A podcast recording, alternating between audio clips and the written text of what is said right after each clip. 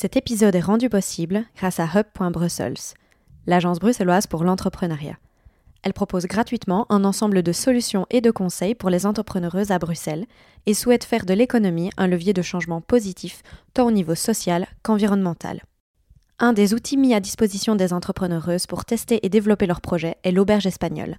C'est un incubateur commercial qui permet à des porteuses de projets de tester leur concept de magasin pendant quelques mois, à moindre risque, à moindre coût et en conditions réelles. Le tout avec un accompagnement et des coachings avant, pendant et après l'occupation.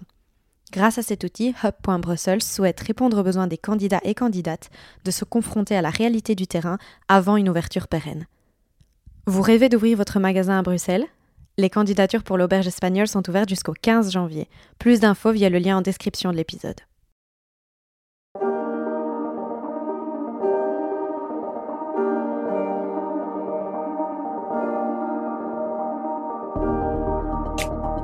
Parler du vivant pour sauver ce qu'il en reste, c'est l'ambition de notre génération.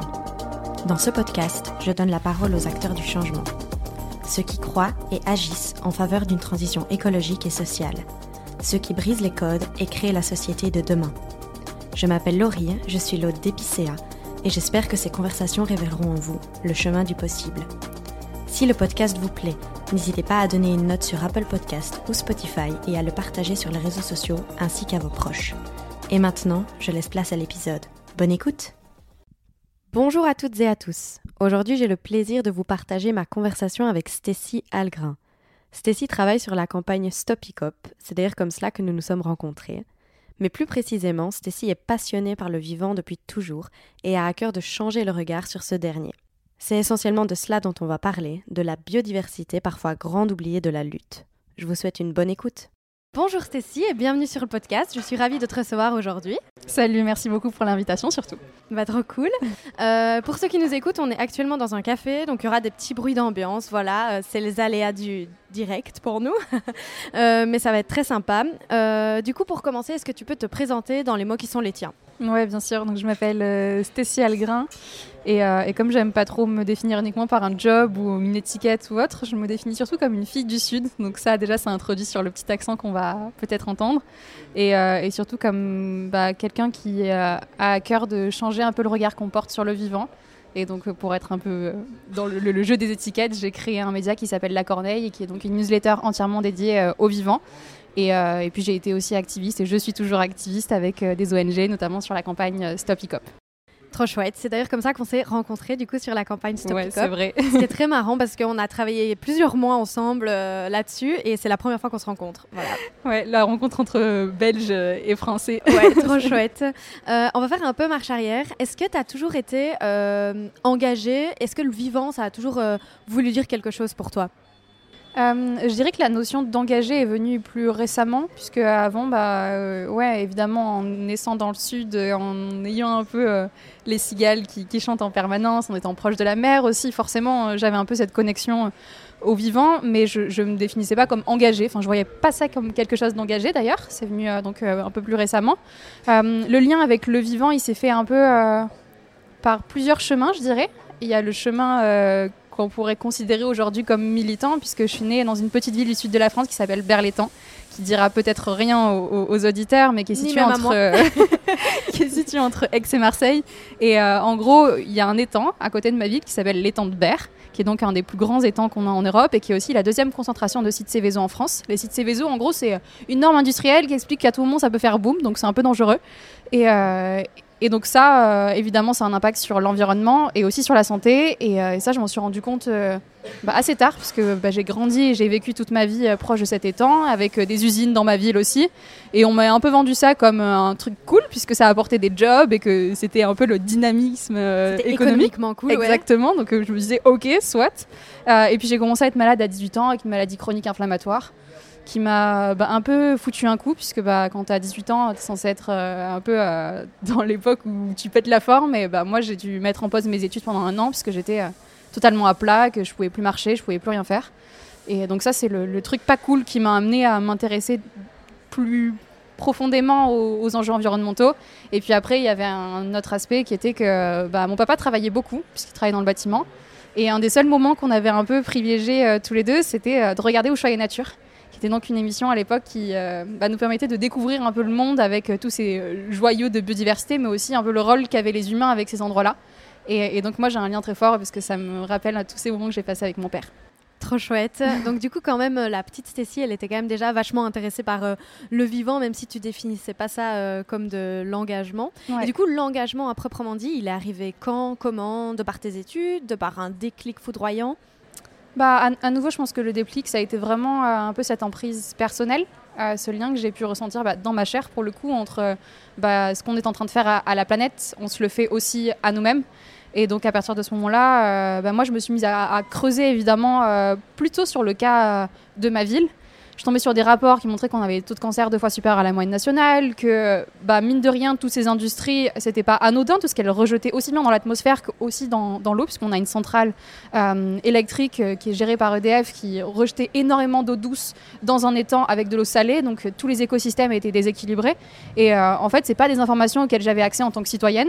Et je me suis dit que c'était problématique, puisque à nouveau, l'information, c'est ce qui nous permet aussi de faire des choix éclairés, d'être de, ouais, d'être un peu dans cette position de je décide où j'habite en connaissance de cause, je décide la manière dont je vais voter aussi en connaissance de cause, et, j'avais l'impression que les politiques, aussi bien à l'échelle euh, nationale évidemment, mais surtout à l'échelle locale, m'avaient un peu privé de ça, et que c'était, euh, ben, on me retrouvait dans une situation pas cool en étant malade, que j'avais réussi à, décrocher un peu ces fragments d'informations, puisqu'évidemment, même euh, quand on tombe sur des rapports, euh, que ce soit des rapports sanitaires ou, de santé publique par les, administrations, euh, c'est des rapports qui sont quand même durs à, déceler, à, découvrir, et qui sont durs à lire. Donc, il me manquait encore une grosse partie. C'est pour ça ensuite que j'ai décidé d'aller à, Sciences Po en politique environnementale. Euh, pour essayer de, me dire bah, ces gens-là, ils sont censés avoir beaucoup de pouvoir, ils sont censés l'utiliser pour nous défendre, pour porter nos intérêts, et c'est pas ce qui était fait. Donc peut-être qu'en arrivant dans ce domaine avec euh, tout ce bagage un peu personnel, euh, j'avais envie d'utiliser à nouveau ces outils, mais autrement, en ayant un peu plus le bien commun en tête. Et du coup, tu arrives à Sciences Po, j'imagine pleine de grandes idées, de te dire vas-y, les gens qui font Sciences Po, ils changent le monde. comment c'est c'est sympa euh, bah, Il faut savoir que je viens pas du tout du même milieu que beaucoup d'étudiants, en tout cas la majorité des étudiants euh, aujourd'hui à Sciences Po, qui sont bah, des jeunes quand même issus de, familles CSP+, avec euh, à nouveau un bagage culturel où on leur a enseigné un, peu tous les classiques, la, culture en, tout cas qui est valorisée dans nos sociétés. Moi, mes parents sont ouvriers, on avait une vie assez simple, j'ai été en collège en ZEP, donc pas du tout prédestinée à la Sciences Po. Et donc j'arrive, euh, pas en me disant que c'est ces gens qui changent le monde, mais en tout cas que c'est ceux qui ont les moyens de s'exprimer et d'avoir du pouvoir, parce qu'aujourd'hui le pouvoir c'est un peu ce qui est à la racine de tous ces enjeux pour lesquels on se bat. Et euh, gros sentiment d'être une merde en fait. D'être une merde, pourquoi? Pas en tant qu'individu, mais pour ce que je représentais parce que j'utilisais pas les bons mots, j'avais pas la même manière de, construire mes écrits. J'étais beaucoup justement euh, dans défendre un peu les expériences des individus et pas à, renvoyer constamment à des grands auteurs, à des grands textes et à citer euh, toutes les cinq minutes euh, quelqu'un qui aurait soi-disant déjà pensé à tout ce qu'on est en train de vivre. Mais j'étais vraiment à essayer de revaloriser bah, moi tout ce que j'avais vu autour de moi, que ce soit bah, évidemment mon expérience personnelle, l'expérience de mes parents, mais aussi l'expérience un peu de toutes ces classes qui sont pas forcément bien représentées, que ce soit dans la politique ou, ou même aujourd'hui dans l'activisme entre guillemets. Euh, et, on m'a fait comprendre que c'était pas forcément ce qui était attendu de moi. Et euh, donc forcément, le premier truc que tu as envie de faire, c'est de te dire, ok, ils ont raison, il faut absolument que je lise euh, tous ces trucs que j'ai pas lus quand j'aurais dû les lire. donc à, vouloir un peu rattraper le temps. Et à un moment donné, j'ai compris que c'était aussi pour ça qu'on m'avait fait rentrer dans cette école. C'est aussi pour ça que bah y avait des gens qui m'écoutaient parfois avec un, un peu une oreille plus attentive que certains, certaines autres personnes. C'est que j'avais un regard qui était peut-être un peu différent sur les enjeux et, surtout que j'avais euh, une manière plus directe d'en parler beaucoup moins d'utilisation de grands mots, de, grands termes pour me faire me sentir intelligente. J'avais envie de parler de ce que je ressentais. Et forcément, ce que je ressentais, c'était de la colère. Donc, c'était des mots qui arrivaient de manière plus, plus rapide, plus saccadée, plus, plus crue aussi. Et, euh, au final, j'ai décidé d'en faire une force plutôt que d'essayer de, de renier qui j'étais et d'où je venais. Mais je suis très admirative de ce que tu racontes. Euh, c'est très très cool. Euh, mais surtout toi en fait, bah, comme tu l'as dit au début, c'était dans ta chair quoi. Tu, tu venais d'un milieu qui avait, euh, bah, qui était impacté par son, par l'industrie autour. et du coup, ben toi, tu, en fait, c'est, c'est pas des concepts pour toi. C'était ta réalité quoi, tout simplement l'impact qu'on a sur le vivant et du coup qui a un impact sur les humains. donc bah, moi, je suis très contente qu'il y ait des gens comme toi qui se bougent en fait, qui viennent vraiment avec des choses concrètes et pas juste comme tu dis des grands mots et des grandes théories, alors que finalement, euh, bah, nos décideurs, souvent, ils sont quand même relativement déconnectés euh, de la réalité euh, des citoyens et des citoyennes. et donc tu parles vraiment d'une colère, d'une rage qui arrive en toi à ce moment-là. Est-ce que c'est là que tu te lances dans l'activisme du coup? J'avoue que j'ai toujours un peu du mal à, dire qu'il y a eu un déclic ou un moment ou autre. En fait, c'est on, sombre un peu doucement aussi dans l'activisme parce qu'il y a un côté réconfortant aussi à plus se sentir seul à penser de cette manière, à, trouver que les choses ne tournent plus si rond que ça. Et donc, je pense qu'il y a surtout un désir de, sortir de la solitude et de l'isolement. Euh, il y a un désir aussi de se mettre en action. Euh, oui, il y a le, désir de se mettre en action pour faire changer les choses à l'échelle systémique, à l'échelle collective, mais surtout un, truc de se dire, bah, je vais pas m'apitoyer sur mon sort et je vais apporter ma contribution, un peu ma petite pierre à... Un truc perso, quoi, qui te fait sentir mieux, mais complètement. Et que je pense qu'on a tendance à essayer de minimiser dans notre discours en tant que militant, parce qu'on a peur de... d'avoir l'air un peu égoïste, euh, tourné sur nous-mêmes, mais euh, je pense que s'il y avait plus de gens qui étaient tournés sur eux-mêmes et qui, après, s'en servaient pour porter des causes qui, avait finalement un rayonnement euh, plus large, bah, ce serait une bonne chose. Donc euh, je pense que oui, se réapproprier un peu ces, ces, enjeux très individualistes qui sont au cœur de notre société euh, aujourd'hui, bah, ça permettrait aussi d'élargir un peu le, le, champ du récit qu'on a autour de l'écologie. Et c'est ce que j'essaie de faire en, en, parlant de mon histoire, parce que je me dis que bah, c'est aussi ça que les gens doivent aller chercher. C'est qu'est-ce qui personnellement les motive à faire ça Qu'est-ce qui personnellement les raccroche aujourd'hui à toutes ces choses qu'on sait être destructrices et, parce que je pense que c'est aussi comme ça qu'on arrive à identifier toutes ces choses auxquelles on doit renoncer en quelque sorte et auxquelles on a vachement de mal à renoncer pourtant. Voilà, vraiment aller chercher ce truc intérieur euh, qui nous relie toutes et tous à, toutes ces grandes problématiques qui, bah, sans ces expériences, justement, resteraient un peu de l'ordre du, du, du, global, du, presque du conceptuel, entre guillemets. Et du coup, on a bossé ensemble du coup sur la campagne euh, Stop Hiccup. Euh, tu gérais à l'époque le Front Marche. Est-ce que tu veux nous en parler un peu, nous raconter ce que tu faisais euh, et bah, est-ce qu'il y a des choses qui ont abouti Voilà, parce qu'on a eu des victoires dans la campagne Stop Hiccup quand même. Oui, hein. on en a eu plein des victoires et, heureusement parce qu'il y a beaucoup d'énergie qui en. Mais on est hyper mauvais, je trouve, à célébrer. Enfin, en Belgique, en tout cas, je trouve nous les activistes, on est, on est là. Ah oui, on a gagné, on a cette, nouvelle, cette nouvelle banque qui a dit non.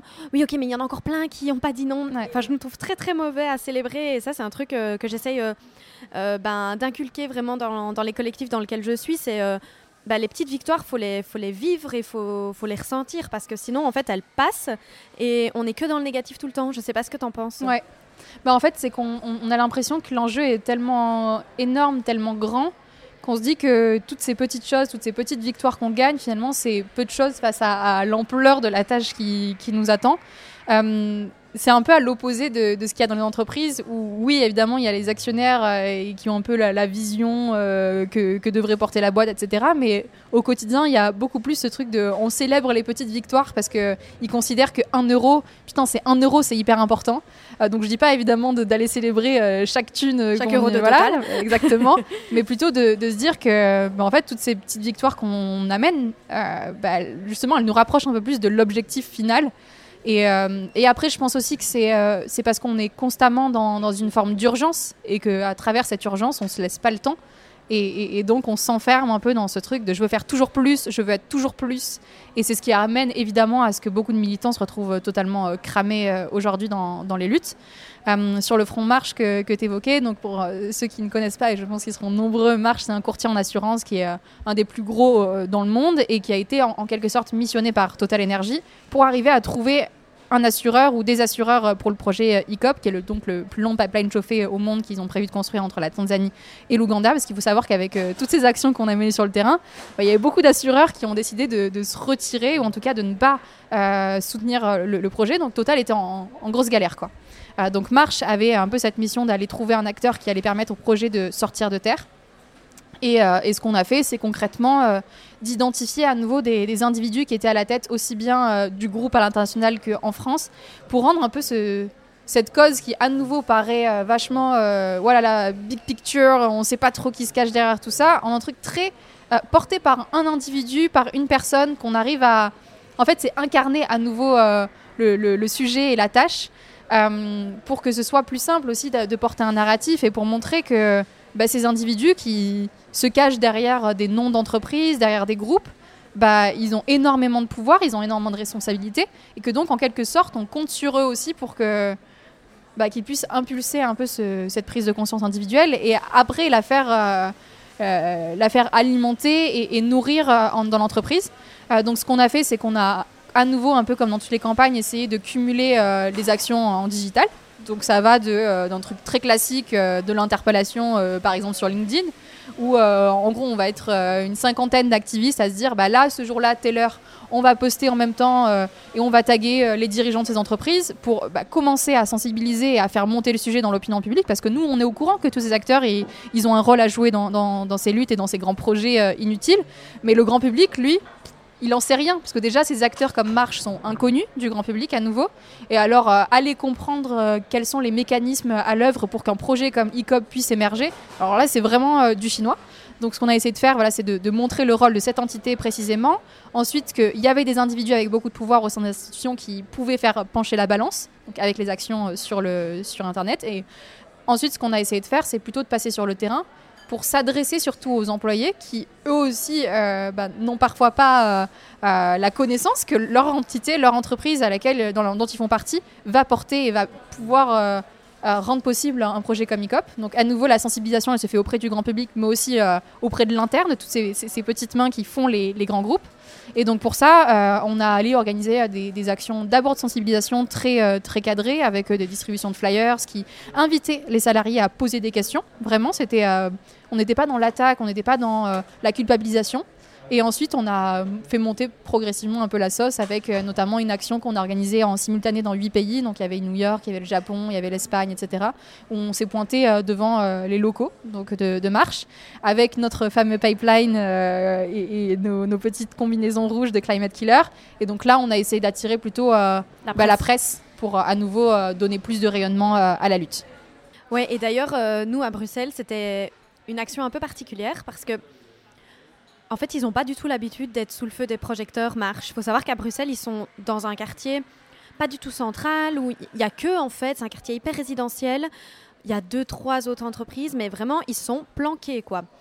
Et là, du coup, on s'est pointé à 30 ou 40 activistes devant chez eux avec nos combis rouges, euh, nos banderoles, euh, à, avec, à se mettre à gueuler dans un mégaphone. Ils n'ont pas dû comprendre. Ils n'ont rien compris, les pauvres, vraiment ils n'ont pas du tout l'habitude. On, on les, c'est pas comme Total où tout le monde connaît, tout le monde. Enfin, je veux dire, euh, dans l'opinion publique, ça commence à être vachement négatif. Voilà, marche, personne les connaît. Et moi, c'est ça que je trouve génial avec la campagne euh, ICOP, c'est que on a réussi à mettre devant, au devant de la scène, dans les, la une des médias, des noms que personne n'avait jamais entendus. Enfin, ça, c'est un énorme travail, c'est complètement dingue. Ouais, c'est hyper fort. Et euh, à nouveau, c'était aussi ce truc-là qu'on a essayé de, toucher du doigt avec Marche. C'est de se dire, bon, des entreprises comme euh, Total Energy que tu mentionnes, ils ont vachement l'habitude. Ils se tapent des, actions militantes, des, des, coups de poing comme ça euh, presque toutes les semaines. Donc ils ont un peu l'habitude, ils ont leur process de, de gestion, un peu de crise en interne. Avec les médias, maintenant, c'est voilà, c'est devenu presque euh, la, guerre, euh, voilà, la norme quoi. Alors que eux, vraiment, c'était cet effet de surprise et, euh, et, un peu de paralysie de comment est-ce qu'on fait pour gérer euh, un type de crise auquel on n'a jamais eu affaire et auquel on ne pensait pas pouvoir euh, être confronté parce que, bah, à nouveau, on est dans un secteur qui est incompréhensible, les assurances. Euh, oui, on est un des plus grands groupes, mais en même temps, on communique pas trop. à nouveau, ils ont une présence sur les réseaux sociaux qui est quand même beaucoup moins développée qu'un Total Energy, qui a compris que la, guerre aussi contre les militants allait se passer dans la communication marche. Eux, ils n'ont aucun enjeu, ils sont pas, ils sont pas identifiés. Donc, on a essayé vraiment de les surprendre avec ça, de tester un peu aussi des choses en se disant, bah, peut-être que ça pourra inspirer ensuite sur d'autres acteurs. Euh, voilà, essayer d'ouvrir un peu des, voies euh, pour d'autres campagnes et de, créer presque un, petit manuel euh, d'activisme sur comment est-ce qu'on fait pour targeter un acteur comme celui-ci. Trop bien. Et d'ailleurs, je trouve que dans ton récit, on entend bien à quel point, bah, en fait, on est hyper organisé. Et ça, j'en discute de plus en plus avec mes collègues, par exemple, qui... donc moi, je travaille dans l'énergie et le changement climatique, hein, donc je suis baignée dedans constamment. mais mes collègues, bah, ils sont tout le temps aussi dans ce sujet-là on va dire, leur job va dans le bon sens, quoi, mais euh, ils sont pas dans le militantisme, ils sont pas dans l'activisme, ils regardent de loin et ils soutiennent, quoi.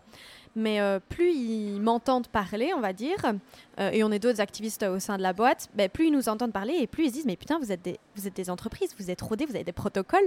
Ben, on est hyper organisé quoi. Vraiment, comme tu dis, l'action euh, contre marche, on était dans quasiment une dizaine de pays, c'est ça? Ouais. D'un coup, à la même heure, enfin quasiment à la même heure parce qu'il y a les décalages horaires, on s'est mis devant les locaux de marche. Les types ont rien compris. Avec un narratif aussi qui était partagé, qui était un peu bah, pour montrer à nouveau qu'il y avait une unité et que ça avait été pensé bah, en simultané et pas chacun de son côté. Je pense ça, on n'est pas juste. Parfois, je trouve qu'il y a une certaine de condescendance envers les jeunes et les jeunes militants. En mode, ah oui, ils vont se pointer devant une entreprise et puis ils crient pendant une heure et voilà. Mais en fait, non. Et là, tu l'expliques très bien. On est rodé et, on... et c'est hyper structuré, quoi. Et on arrive à bosser ensemble et à faire des grandes choses. C'est vraiment fou. Sur un peu ce, truc de, comment on est sous-estimé, ça me fait penser à ce que dit euh, Fatima Wassak, euh, qui, euh, elle, travaille beaucoup sur la puissance des maires dans les quartiers, sur l'écologie populaire. elle dit que typiquement, les, les, maires dans les quartiers ont souvent été un peu pointés du doigt comme responsables de tous les mots euh, qui pouvaient euh, euh, découler de soi-disant les, enfants qui traînent dans les quartiers, etc. Notamment pointés du doigt dans les médias par des gens qui n'ont jamais foutu les pieds dans, un quartier. Et, donc elle disait que c'était important de remettre les maires un peu comme des sujets politiques plutôt que juste comme bah, des, acteurs défaillants de la société, entre guillemets. Et euh, ce qu'elle a voulu faire, c'est euh, partir de ce constat-là de on est des, sujets politiques dans la société et donc on peut s'organiser et on sait s'organiser. Donc elle, elle est vachement euh, allée creuser aussi dans, l'histoire des luttes décoloniales, ce qui s'est passé dans les quartiers depuis l'arrivée en France justement après la libération entre guillemets de, l'Algérie, etc. Et elle expliquait à quel point bah, dès qu'il y avait une tentative d'organisation, vraiment de, de montée en puissance de ces public-là, que ce soit à nouveau des femmes ou même les jeunes dans les quartiers, c'était hyper mal perçu par les gens extérieurs et même les partis de gauche parce que ça fait peur. Et donc je pense qu'il y a aussi ce truc-là qu'il faut qu'on arrive à, faire monter dans le narratif autour des activistes, c'est que on n'est pas juste des jeunes euh, en colère ou des gens qui ont un peu trop d'idéaux et qui vont se calmer avec l'expérience. C'est qu'on est des, gens, oui, avec des idéaux, mais surtout qui savent dérouler une pensée, qui savent structurer leur mouvement, qui arrivent à agir en communauté. Ce que font les entreprises très bien, parce qu'elles créent énormément de coalitions, elles arrivent à faire des parallèles même avec des concurrents. Et donc d'arriver à leur faire comprendre qu'on n'est pas juste là à créer des petites manifs, euh, euh, voilà, coup de poing, et qu'il y a une réelle stratégie, je pense que c'est important aussi dans la manière dont on va structurer le rapport de force avec ces acteurs et, leur montrer qu'on est là pour rester, pour durer, et que ça ne va pas en fait se résoudre avec deux campagnes de communication de leur part. Complètement, complètement. Là, on a beaucoup balayé du coup sur le sujet euh, climat, environnement, euh, mais on en parlait juste avant en off. Euh, le, le, ou la grande délaissée de la cause, c'est la biodiversité. On parle énormément climat. Moi, je le vois aussi. Hein, je travaille sur le changement climatique et l'énergie, et on a du mal à parler de biodiversité tout simplement parce qu'on n'est pas assez formé sur ce sujet-là. Et, euh, mais on, le fait de plus en plus, mais je vois quand même que ça reste euh, la grande délaissée euh, de la cause. et toi, ben, justement, tu veux prendre le contre-pied de ça et tu parles énormément de biodiversité. Tu as même un média qui s'appelle La Corneille. Est-ce que tu peux nous parler un peu de comment il est né ce projet La Corneille et pourquoi toi, ça te tient à cœur de parler de la biodiversité? Alors déjà, il y avait un peu le sujet que j'adore écrire depuis que je suis gosse, c'est que je me suis dit que la newsletter, c'était un, un, média, un canal euh, cool aussi parce qu'il y a un côté très personnel euh, qu'on peut avoir évidemment sur les réseaux sociaux avec des formats, des face cam, etc. Mais là, je trouvais qu'il y a un peu plus de sincérité parce qu'à nouveau, on te juge pas avec euh, ton petit minois que tu vas mettre et, le filtre et machin. voilà. C'était vraiment tes mots et, l'émotion que tu voulais mettre dans ces mots-là. Sur la biodiversité, bah, à nouveau, parce que je baigne dans ça depuis que je suis gosse, c'est que moi, mes rêves, c'était d'être reporter de guerre ou biologiste marine. Je ne suis pas allée euh, sur le front, mais on a une crise environnementale et climatique qui est un peu une guerre en quelque sorte. Donc, reporter de guerre, check. Et puis, bah, biologiste marine, je me suis dit, bah, en fait, euh, oui, t'es pas biologiste, mais tu peux quand même parler du vivant. Et il y a un truc que je trouve euh, hyper cool avec l'enjeu de biodiversité. C'est bah, qu'en en fait, on a une porte d'entrée qui est un peu différente de celle du climat, qui est très basée sur des chiffres, sur des termes hyper technocratiques, tu vois où on va parler d'émissions de carbone, d'empreintes, euh, empreintes carbone, etc. Tous ces trucs-là qui, moi, me parlaient pas. Et, oui, je m'inspirais pour euh, créer du contenu, pour essayer d'aller sensibiliser. Évidemment, je lis le rapport du GIEC, tout ça. Mais moi, ça, c'est pas ça qui fait que je me bouge. C'est pas ce truc-là qui déclenche des, choses en moi. C'est juste la beauté du monde et le fait que bah, tout ce qui nous relie, c'est d'être en vie, tu vois. Euh, donc je me suis dit, pourquoi est-ce que tu de convaincre les gens avec des choses qui, toi, ne t'auraient pas convaincu? Donc euh, d'aller utiliser plutôt l'émerveillement, le beau et toutes ces choses pour lesquelles on doit se battre plutôt que toutes ces choses pour lesquelles contre lesquelles on doit se battre finalement. Euh, donc euh, essayer de changer un peu le narratif, rapporter du beau dans, tout ça, rapporter de l'espoir. Et, la biodiversité, oui, elle est délaissée.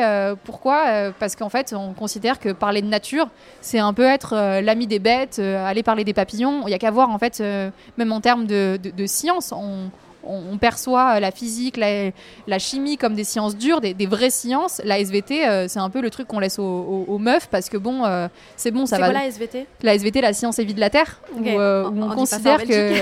Pardon. Il y a les, ouais, les, trucs qui sont pas pareils dans les pays, mais on considère ouais, que c'est un truc un peu pour pour les gens qui sont mignons et qui vont aller regarder les papillons à nouveau, alors qu'en en fait, il y a, vraiment de la science derrière, que c'est un truc très concret qui est en train de nous impacter toutes et tous, et que hum, surtout on arrive à percevoir de manière peut-être plus directe, puisque euh, l'effet du, pare-brise euh, propre, bah, ça tout le monde en parle, on a de moins en moins d'insectes euh, quand on, roule dans les campagnes, l'aspect sonore aussi, en fait un peu partout en France ou dans le monde, on se rend compte que on entend moins d'oiseaux, on entend moins d'insectes chanter. Donc il y a ce rapport aussi personnel mémoire aussi et rapport avec le territoire que je trouvais intéressant et que, je pense qu'on peut aller creuser pour rallier d'autres personnes et pour recréer un narratif. Euh, de à nouveau, on se bat pour ça, pour ce truc qui nous anime et qui fait que putain, on est, ça nous fait du bien en fait d'être dans ce monde-là. Et du coup, toi, la Corneille, euh, c'est initialement une newsletter et puis c'est les non, c'est avant l'été, tu t'es mis à faire des vidéos, euh, une vidéo par jour euh, où tu présentes une espèce, que des espèces dont j'avais jamais entendu parler. Donc vraiment, je suis loin dans le game, quoi. Euh, donc je les ai tous regardées, évidemment. c'est super bien fait. c'est quoi le, futur de la corneille? Tu as envie de faire grandir ça? De... Voilà, c'est quoi le projet? Bah, le projet déjà c'est de continuer à informer les citoyens sur, euh, sur un peu toutes ces, bonnes et mauvaises nouvelles qu'il y a autour du vivant, changer leur regard à nouveau sur le vivant, euh, en continuant avec la newsletter parce que bah, moi j'y prends du plaisir et que bah, les gens aiment bien. Mais oui, après avoir euh, peut-être un ancrage vraiment en tant que média, donc euh, commencer avec un blog, en tout cas donner de la ressource pédagogique aussi sur ces grands sujets parce qu'à nouveau la biodiversité c'est hyper complexe, voire même plus complexe que les enjeux climatiques. Donc couper un peu l'herbe sous le pied de toutes les, personnes qui arriveraient avec euh, des nouveaux concepts comme euh, impact net positif sur la biodiversité, etc. Vraiment donner en fait toutes les billes un peu critiques pour que les citoyens arrivent à s'y retrouver. Décrypter quoi. Décrypter en quelque sorte, exactement.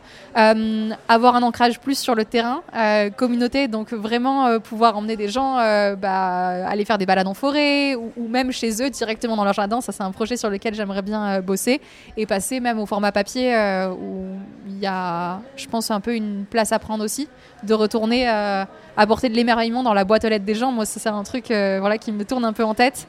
Et, s'inscrire un peu dans cette tradition naturaliste qu'on a eue avec des médias comme la Hulotte, que je vous invite à aller découvrir, ou la Salamandre en France, qui sont très basés sur euh, partage de connaissances scientifiques, naturalistes pures. Et, moi, j'aimerais apporter peut-être un, regard qui s'inscrit plus dans la tradition naturaliste des, meufs en Angleterre, 18e, où c'est en fait se, rendre compte que quand on apprend des choses sur le vivant, c'est avant tout s'offrir la possibilité de construire une relation avec le vivant. Et, donc que ce soit par savoir nommer ou savoir regarder, apprendre à regarder aussi, ça c'est un, truc qui me semble important. Parce que moi, je viens de. Initialement, je viens d'un milieu rural. Euh, bon, en, Belgique, on n'a plus beaucoup de ruralité, cela dit. Euh, c'est un pays très dense. Mais. Euh, et du coup, bah, j'ai grandi à la campagne. Mais je vois là. je, suis un peu nulle à reconnaître les arbres, les, les feuilles, les insectes. Et je me surprends parfois à aller voir quelle est la feuille d'un chêne. Bon, j'abuse un peu parce que le chêne, c'est un truc vachement connu, mais il n'y a rien d'autre qui m'est venu. mais bref, je, sens cette déconnexion. Et bah, moi, ça me donne plein d'espoir que tu te lances dans un, dans un projet pareil parce que ma génération, on est tellement la tête dans le guidon, on est tellement, en tout cas beaucoup d'entre nous, occupés à essayer de faire changer les choses que du coup, bah, comme tu dis, on frôle souvent le burn-out militant euh, ou même juste euh, au travail en fait, et on a cette déconnexion euh, du vivant de, à la terre en fait, au sol quoi. quand on parle un peu de génération hors sol, je trouve que c'est un peu vrai malheureusement. Bon, c'est un peu malgré nous aussi vu qu'on est en train de bétonner à peu près tout. mais du coup, bah, j'imagine que ça s'inscrit là-dedans aussi, ton, ton, projet du coup de. Et puis j'aime bien quand tu parles du beau. Moi, c'est un truc qui me. Je trouve qu'on n'ose pas le dire. Euh, je sais pas si c'est parce qu'on a peur d'être euh, superficiel, euh, mais en fait, moi, le beau, c'est quelque chose de super important pour moi, vraiment. et j'ose pas le dire parfois parce que j'ai peur voilà, d'avoir l'air un peu neuneux et d'être la meuf qui, qui, aime le beau. Mais en fait, ouais, bah grave, j'aime bien le beau et moi, le beau, ça me touche en fait. Et j'ai l'impression qu'il y a ça aussi dans, dans, ce projet. Ouais, carrément. Bah, c'est aussi faire comprendre que il y a la lutte, mais on lutte pour quoi Typiquement avec tout le, combat qui est en ce moment autour de la 69, qui est donc la fameuse autoroute entre Toulouse et, Castres, où il y a plein d'activistes, notamment Thomas Braille qui est en, pleine grève de la faim, etc. Pourquoi est-ce qu'on se bat? C'est parce qu'en fait, bah, la beauté du monde et, et d'une forêt et d'arbres centenaires face à une autoroute, bah en fait c'est aussi ça qui nous meut. C'est pas juste parce que le projet est inutile et va avoir un impact sur le climat. C'est aussi en fait toutes ces choses qu'on voit disparaître et qui nous échappent et que on pourra pas retrouver de sitôt. Et, euh, et, donc ouais, moi il y avait aussi une part de frustration aussi parce que évidemment on, aime toutes et tous aller se balader en forêt ou sur le, bord de mer, le littoral, etc. Et moi c'est quand je voyais le monde en quelque sorte euh, et que j'arrivais uniquement à percevoir des arbres, des fleurs, une prairie et je me disais, mais en fait, c'est pas juste ça. C'est comme si, en fait, dans une foule, je voyais justement juste un, des paquets d'humains. Bah non, en fait, quand tu regardes une foule, c'est tu vas repérer un pote, un ancien collègue. En fait, tu arrives à individualiser aussi tous ces visages dans, cette masse. Et avec les plantes, on n'arrive pas à faire ça. Pourquoi? Parce qu'on a perdu euh, justement la connaissance des, noms. On n'arrive plus à reconnaître justement avec, euh, avec un peu leur... Euh, leur esthétique à nouveau. Et c'est pour ça que là, ben, je suis en train de me lancer dans des, études en botanique. Donc c'est un cycle trois ans que je vais faire en parallèle de mon taf et, des projets. Parce que je me dis, bah, pour parler de toutes ces choses et embarquer des gens, il faut que bah, moi-même, je puisse avoir les ressources pour le faire. Et à un moment donné, bah, ça nécessite de retourner un peu à l'école et, d'aller apprendre. Et, et c'est aussi une des raisons pour laquelle j'essaie beaucoup dans le média de donner la parole à des gens qui sont forcément pas très connus, mais qui ont un peu cette connaissance technique des écosystèmes, des naturalistes, des ornithologues, des spécialistes des araignées, enfin vraiment tous ces gens qui ont une connaissance incroyable qu'on est peut-être amené à perdre parce qu'il y a de moins en moins de personnes qui s'orientent dans ces domaines-là. Et pourtant, c'est une connaissance euh, qui sera non seulement nécessaire pour mener euh, de la meilleure des manières nos luttes, d'arriver à mettre du sens derrière toutes ces luttes qu'on est en train de mener, et aussi le jour où, je me dis, euh, où toute cette civilisation va essayer de se réinventer, si on a perdu ces savoirs-là, on va se dire mais merde, en fait, comment on fait? Je connais plus cette plante, je sais plus me nourrir, je sais plus me soigner, parce qu'on oublie aussi très souvent qu'une grosse partie de nos médicaments vient de la nature. Donc c'est aussi se reconnecter à ces trucs et se dire on va faire un petit recueil une espèce de, mémoire collective de toutes ces connaissances, savoirs euh, ancestraux, euh, pour euh, les avoir à portée de main quand on en aura besoin aussi, en quelque sorte. Mais c'est un bien beau projet en tout cas, et c'est un super mot de la fin aussi. Du coup, bah, merci beaucoup Stécie. Merci à toi. À bientôt. À très bientôt, salut. J'espère que cet épisode vous a plu. Si c'est le cas, n'oubliez pas de vous abonner au podcast. Si vous voulez réagir à nos propos, la section commentaires est faite pour cela. Ou alors, vous pouvez me retrouver sur Instagram sous le pseudo at goodmorninglow. On se retrouve dans deux semaines pour un prochain épisode d'Epicéa et d'ici là, prenez soin de vous.